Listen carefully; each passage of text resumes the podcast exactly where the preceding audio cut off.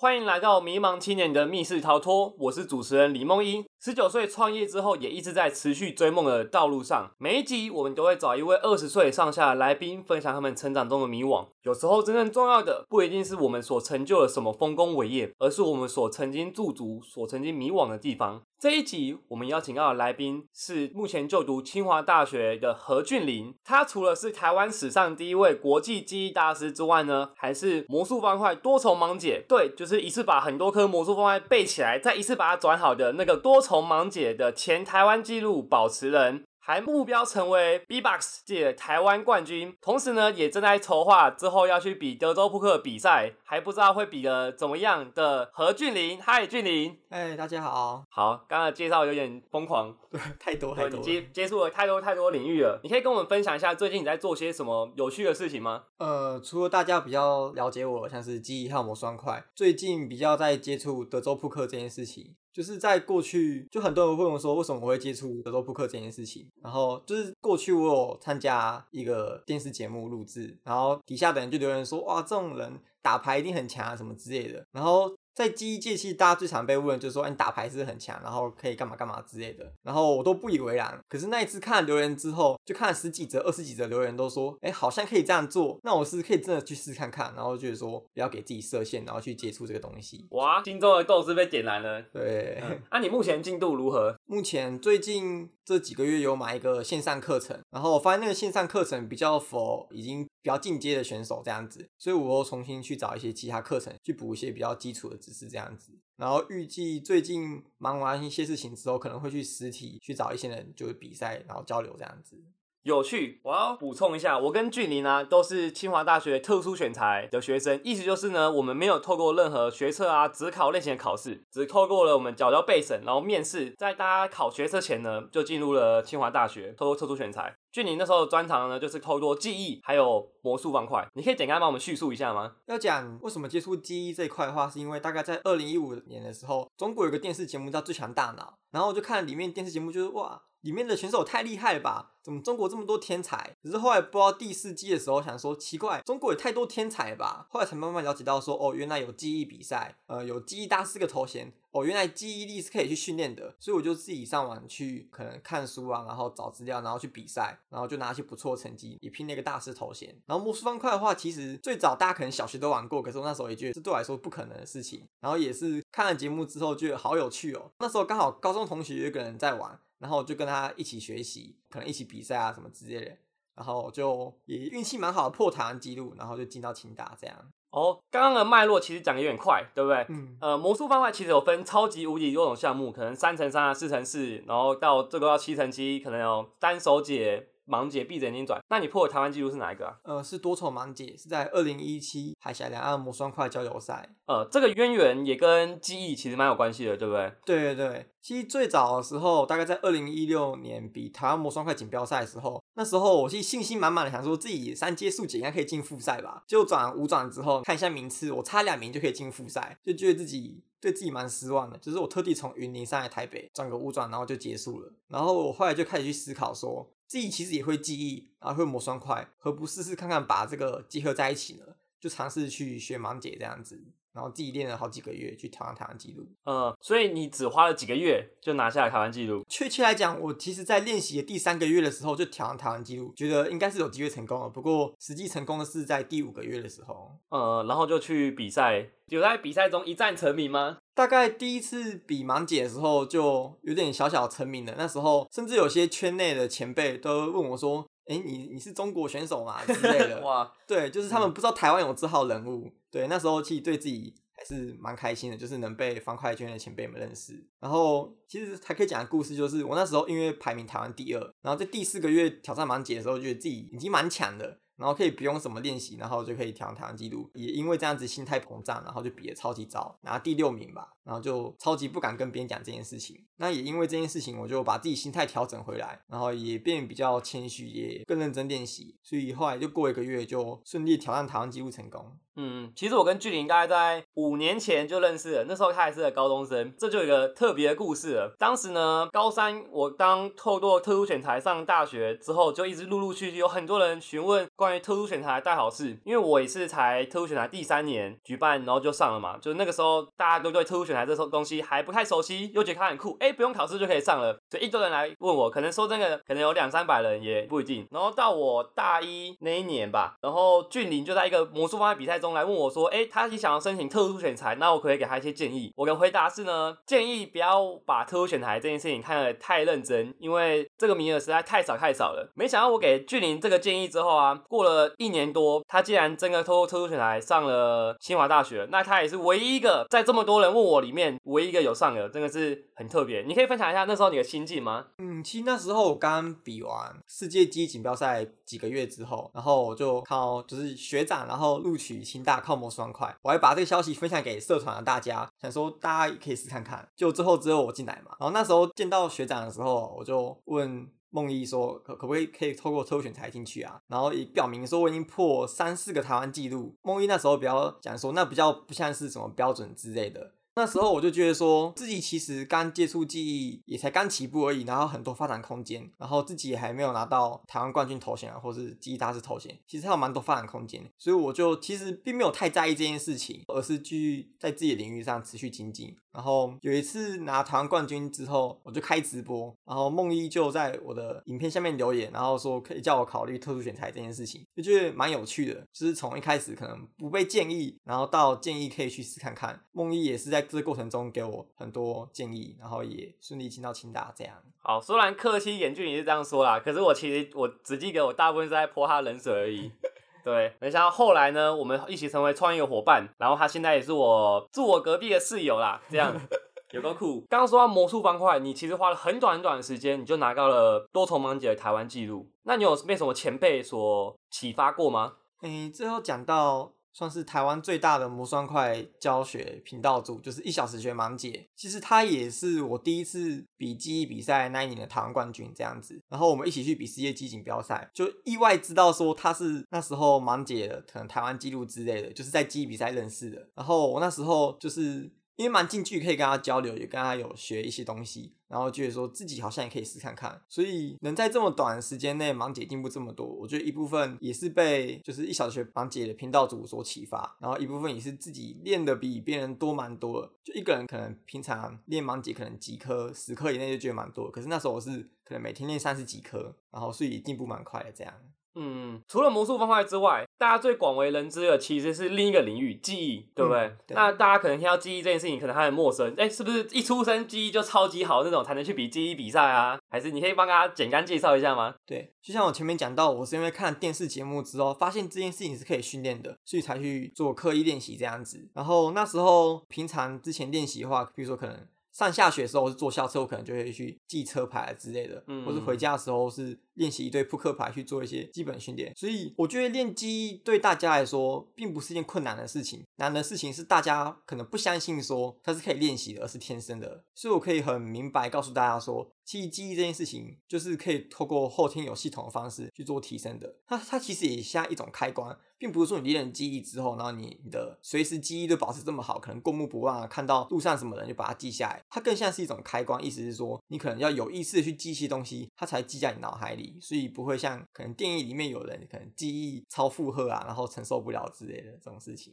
你总共破过四十几次台湾纪录，你可以简单说几个台湾纪录吗？基本上记忆界有十九个项目，然后里面有十七个是我的，就是到现在为止都还是。就是台湾记录嘛？对对对对。然后从二零一七年到现在都一直排名台湾第一。我自己算最骄傲的几个项目，像是可能五分钟图像，然后在五分钟内记了两百个之类的。之前有段时间排名世界第五十一吧。然后速记扑克牌也算是我比较自豪的项目，就是我之前曾经最快在二十四秒九二的时间内记完一副扑克牌五十二张，就是花式跟数字都打乱的情况下。哦，所以你花了二十四秒。把整副打乱的扑克牌，然后把整副记下来。对对对，这样。对你刚刚说记忆是可以靠后天训练的，所以每个人都可以办到这件事情吗？基本上，我相信每个人都可以做到。就即便可能有些人认为自己记忆不太好，或是哪边有点缺陷之类的，像以二零一八年世界记忆冠军马老来讲说，他其实身体上有些缺陷，可是他一直成为世界冠军。就我认为，其实很多身体上的缺陷并不会影响训练记忆这件事情。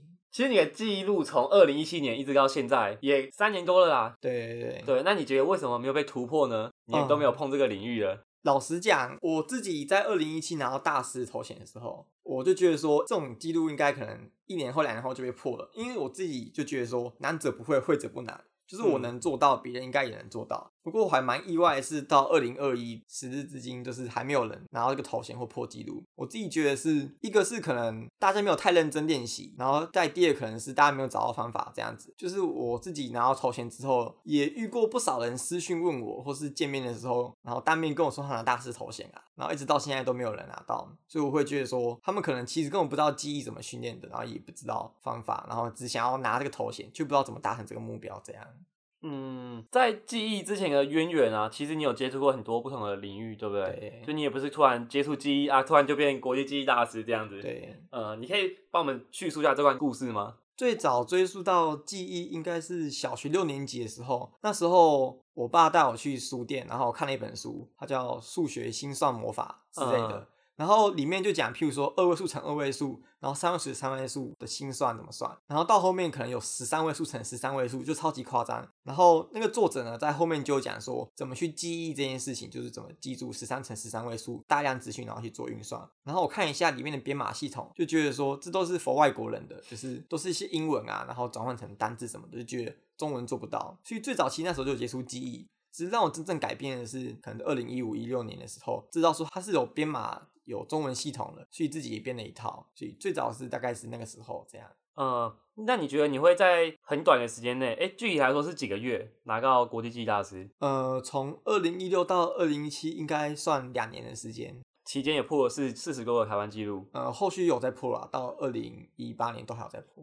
嗯，那你觉得呃会在一个领域可以进步那么快的原因会是什么？我觉得有一个跟我自己个性还蛮有关系，就是好胜心，就是。别人比赛都想说，再怎么样可能就是啊，我想拿个名次，拿前三名就好。然后我是那种之前好胜心超级强的，我就说拿第一名是基本的，就是要破台湾纪录才叫突破自己，不然拿这个第一名其实对我来说意义不太大。所以我觉得还蛮一大部分是因为自己的好胜心，就觉得每次比赛就是要突破自己，不然就没什么意义了。这样哦，我曾经听过一个圈内人的小道消息，是因为你当初一开始去比国际赛事的时候，好像有一个不错的外国妹子，所以。激发了你的什么斗志是吗？对，好，这件事应该是可以讲啦，因为过蛮久了。对，呃反正人家也听不懂中文。对，好，那那个人是一个瑞典女生，就是我在第一次二零一六去新加坡比赛的时候，那时候对机界大家都不熟，然后想说哦，那来国外，那我跟跟一个外国人拍照，然后看到一个女生在那边，然后好像也是机翼选手，我就跟她拍照。后来就是她生日的时候，就我台湾队友也有很很好心的，就是帮我跟他要写生日卡片之类的。对，我就收到他亲笔写的生日卡片，然后我有加他 FB 啊之类，然后后续有聊天，所以我的英文也因为这样子进步蛮多的。对，然后虽然我们时差还蛮多的，可是我还是会跟他聊天这样。所以你们有发生过一段暧昧关系吗？还是呃，应该不太算，应该只有单恋。对，所以我那时候也是，因为他很强，他是抽象图形的世界纪录保持人啊，这么强，我不知道这么强哎，他超级强，所以我就想说自己假设要配得上他的话，自己应该。至少有个大师头衔之类的，对，所以我还蛮幸运的，就是为了他，然后拼到这头衔，然后跟他同一年拿到大师这样子。所以那那时候这件事情是台湾圈内人都知道吗？呃，基本上都知道，因为我们队友一起出去比赛。哦，你都会跟大家说吗？对我那时候很单纯，我就觉得就是我表现的很明显，就是我喜欢谁大家都知道这样。呃，哎，说到感情，你们家是其实蛮开放的，就是可以让你这样出国比赛啊，然后有很多不同的接触。嗯。应该说，我家人对我其实真的还算蛮开放，就他们不会太在意成绩这件事情，就觉得说我喜欢玩魔双快，我喜欢玩记忆就去做，然后也不会太在意成绩怎么样之类的。所以我觉得家人对我来说蛮开放，就即便到后来可能去玩 B box 啊，去做什么事情，他们也不会阻止之类的。就是我我觉得光是可能不会阻止小朋友去做一些课业外的事情，我觉得这点来说就已经很棒了。这样。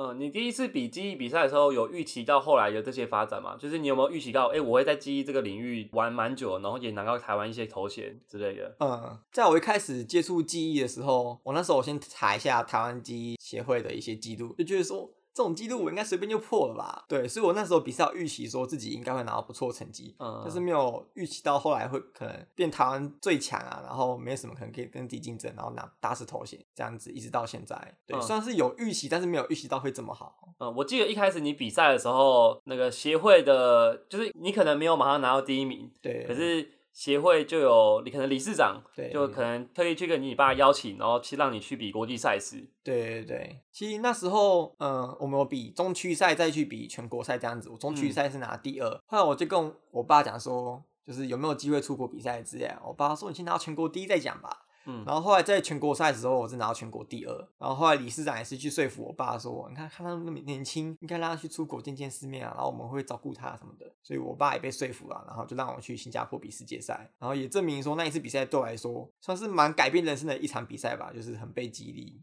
这样。嗯，在拿国际记忆大师的那一天，有没有什么特别的故事或挫折？嗯，其实可以讲到，在二零一七年算是我人生最顺遂的一年，就是我每个比赛都拿到很好成绩，包括亚洲赛可能破九个台湾纪录啊，那一年也成为台湾第一，然后也拿台湾冠军这样子。不过那一年对我来说最重要的目标就是拿记忆大师这个头衔。我觉得说自己如果拿台湾冠军，可是却没有拿大师头衔，我觉得说这一切都没什么意义。就是我以前很好胜心很强。这个头衔在你之前，台湾没有任何一个人拿到过。，对对对，所以即便到现在，还是就只有我有这个头衔这样子。嗯，我好奇那个头衔要怎么取得啊？它是有什么证书吗？还是嗯申请？记忆大师头衔是这样子，你每年只有一次机会可以在世界记忆锦标赛拿到，意思说你台湾赛、啊、亚洲赛或其他比赛拿不到，就只有世界比赛才可以拿到。然后它有几个门槛要达成，一个是一小时内记一千个数字，然后一小时内记十副扑克牌，然后两分钟内记完一副扑克牌，跟总积分三千分以上。意思说它其实要求你有点全能，就是说你不能只练扑克牌只练数字，然后其他都放掉。因为我们正式记忆比赛大概两三天内内的时间会比十个项目，它会要求你每个项目都要达到一定的门槛，所以这门槛还算有点高这样。哦，这样这样也像极限体能王，三天要比一个项目。对对对，最累的应该是马拉松记忆这个项目，就是你可能一小时内要记几千个数字，就超级超级累。啊，记忆还有马拉松，因为还有兴趣，他现在觉得不要好了。对，但像什么台湾赛可能马拉松就只有十五分钟，亚洲赛就是半小时，世界赛是一小时这样子。那讲拿记忆大师那一天的心情是怎么样？其实那时候我几乎几个门槛都要达成了，就只剩两分钟内记完副扑克牌。就我只要这个达成之后，然后我三千分也学过了，然后就可以拿大师头衔。然后速记扑克牌也是我最自豪项目，我那时候大概五十几秒就可以记完整副牌，然后标准是一百二十秒嘛，就觉得自己很稳这样。然后在有正式比赛前，我台湾队友也传讯息，先祝贺说恭喜台湾，明天要有一个记忆大师诞生了。对，然后我在台湾赛的时候也获得蛮多人的鼓励啊，然后很多人跟我拍照，然后要签名，就觉得自己在一个领域就是还算蛮被认可的。可是真的要拿记忆大师的那个项目的时候，数据扑克牌有两轮，然后我想说第一轮就是稳了之后，然后第一轮就可以拼输入之类的。可是我第一轮记完之后，我其实脑袋有点空白，后来复盘的时候发现就好几张拼错。然后我就觉得很崩溃，怎么会怎么会这样子？那时候其实速七扑克牌两轮应该是马上就要开始，可是因为现场因为设备有些问题，所以变成十分钟之后才开始。然后那时候就想很多事情，想说假设我失败怎么办？然后父母就是让我到印尼比赛，比世界级锦标赛，如果没有拿到的话怎么办？然后我是会就是辜负很多人的期待，然后比这些是不是就变得不是那么有意义？然后那十分钟又想很多，然后也算是我真的在赛场上哭出来那十分钟的时候，可是我一直压抑自己，想说就是我比赛还没有结束，还有一次机会，所以我要先冷静下来。然后我也经历了很多成长，像是我可能曾经一度很自大，然后比赛可能心态膨胀，然后爆炸。然后我已经经历蛮多成长，所以我那时候想的是，应该先让自己稳下来，然后我就做了很多深呼吸，然后专注在眼前事情上。后来正式开始的时候，五分钟的时间内，我大概可能剩三分钟的时候，然后才开始拿起来记，就先做好心态调整。然后我那时候就慢慢记，然后划划划。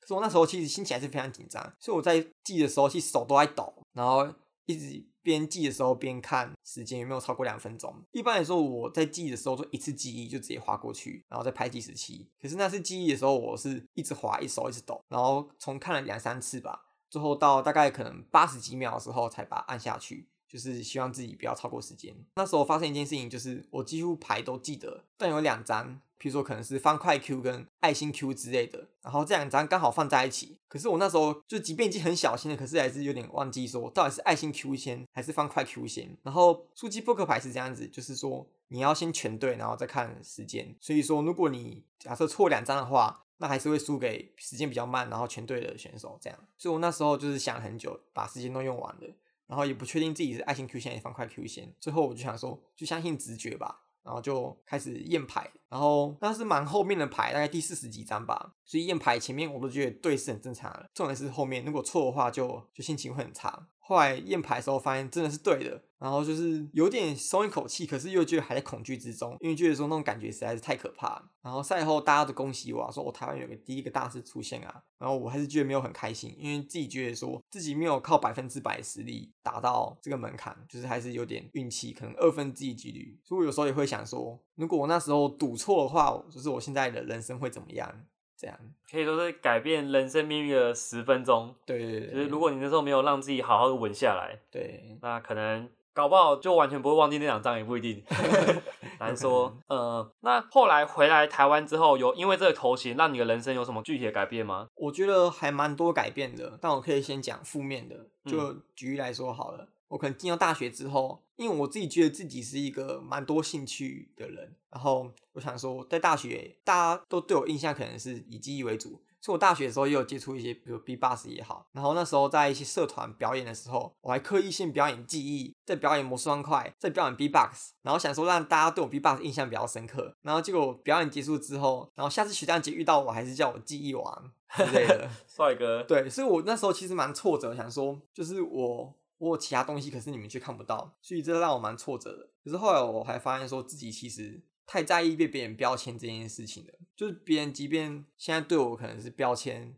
记忆大师啊，或是魔双块选手啊，或是可能 B 八十，我现在都不会太在意这件事情。就是想说，就是去做自己喜欢做事情就好，也不用太在意说别人有没有看到我其他好的地方。去就是算在我大一早期的时候对我比较负面的影响，但正面影响就蛮多了。就是我通常在一个新环境里面，就是只要提及这个头衔，然后大家就会快速认识我。譬如说我可能去酒吧喝酒的时候，譬如说我可能表演技艺啊，或表演魔双块，他们就赶快认识我，他们就会快速认识我，然后说这不是一个普通客人，他是有故事的人，然后就可以跟白天者聊天啊，聊很多事情，然后或是在课堂上。我就可以跟别人快速认识，这样子，所以对我来说还有蛮多好的影响。这样说到拿国际记忆大师的风风光光，在申请特殊选材的时候，也经过一段迷惘的时期，对不对？因为其实不是马上正取。对对对，嗯，其实那时候我对自己是超级有信心的人，就是讲讲也应该啦，都拿台湾史上第一个拿国际记忆大师，都破四十几的台湾纪录，还有在另一个领域魔术方块也有拿记录了。对。哎，还有曾经代表台湾去比数学的亚洲赛事什么的，对之类的。对，就是我那时候，我事后问过一些录取清大特殊选材的人，每个人都说觉得自己不会上啊，然后觉得自己不知道怎么会进来。可是我跟他们完全相反，我觉得说自己应该是稳上啊，然后超级有自信，什么之类的。所以我那时候在教室大概十点多的时候，早上十点多，然后我打开看那个录取名单，就发现自己被取五，然后说太糟糕了吧，我现在被取五，然后就心情很大，然后想说。我没有看错啊，仔细看就是被取六。对，因为在你这届之前，只有被取过一个人，对，那个就是我啦。好，对。然后那时候我化学老师问我说：“啊，你这样被取六有没有机会啊？很前面啊。”我说：“根据之前记录来看，前几届。”前两届都是都搭正取就直接上，被取就没机会。然后在我前一届也是被取一才有机会，被取二后面就没了。然后想说自己被取多就超级没机会了，所以我那时候就乖乖考学测啊。然后想说可能就是有新的路可以走吧，就想说算了。然后没想到我们直接被取到被二死，对，还蛮意外的。对，所以那时候我其实还心情还蛮糟糕的，大概两天的时间吧。不过后来也看开，想说反正我还有其他事情可以做，就是不一定要读清大之类。然后那时候还要打一些文章。跟大家分享，然后结果后来就不小心散了。嗯，那两天你做了什么事情？那两天其实我就是在调试心态，然后跟爸妈讲说未来规划什么之类的。然后爸妈也觉得说啊，没关系，你就去做自己想做的事情。然后那时候学车是两个礼拜，然后想说两个礼拜好像你读不了什么，然后我就去找魔术方块。哦，像像我自己知道我被取的那个时候，因为我之前完全没人被取上嘛，因为我嗯我虽然我是被取一，可是我觉得应该没什么机会，我就把手机的什么 Facebook、IG 全部都把它删掉什么，嗯他说啊，我要八分图强，好好念书，反正还可以拼学测什么的，然后结果过一阵子也是。有有消息说，哎、被取上了什么什么这样。嗯那你上大学之后，呃，一切有顺顺利利吗？嗯，我觉得大学对我来说，大一的时候是最冲击的时候，那就是一切都跟我高中生活环境不一样，就是有几个方面可以讲。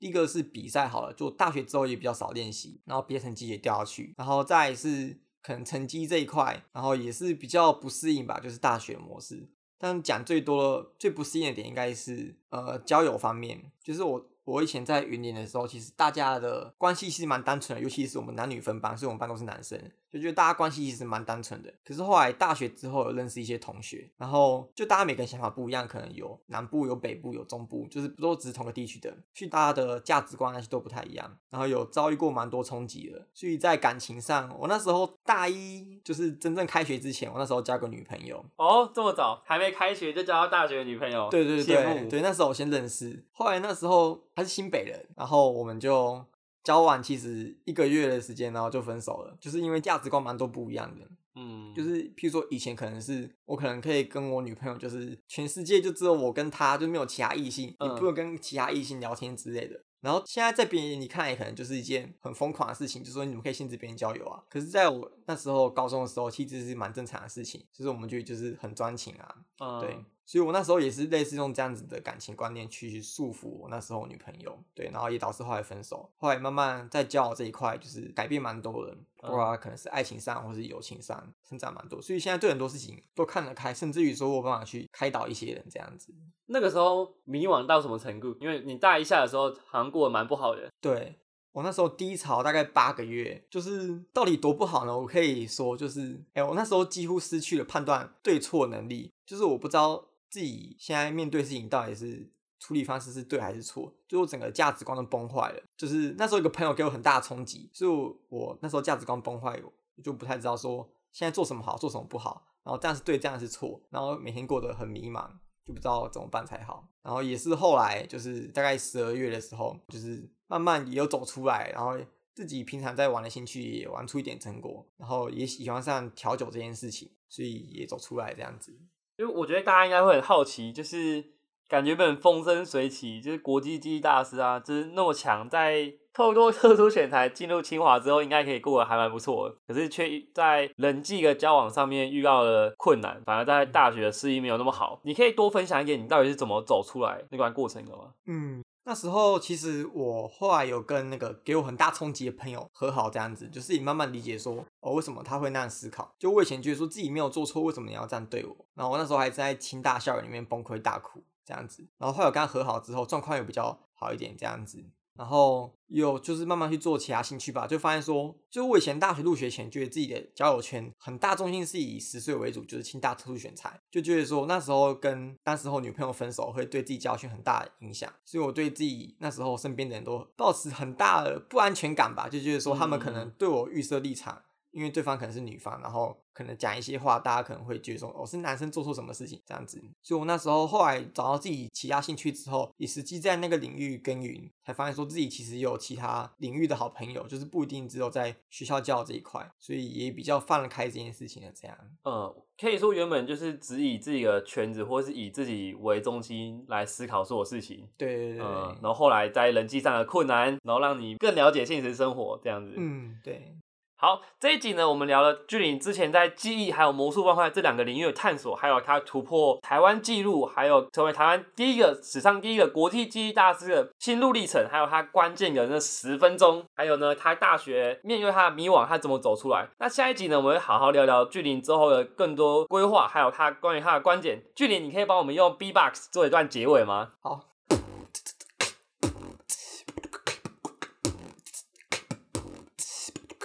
拜拜。耶，周五见。你觉得你的脚毛还会更长吗？还是他应该就这样子了？你在问我啊？对啊。应该是这样子吧，平常也不会刮、啊。哦，所以它已经维持这样好几年了。对啊，我从高中开始就我。高中同学脚毛超级长，我们都叫他脚毛。真的哦，你知道杨俊明脚毛也很长吗？我们都会说他是人体捕蚊器。我们每年都在游泳池举办拔杨俊斌脚毛大赛，好可怜哦。我我觉得还还可以。茂密的森林，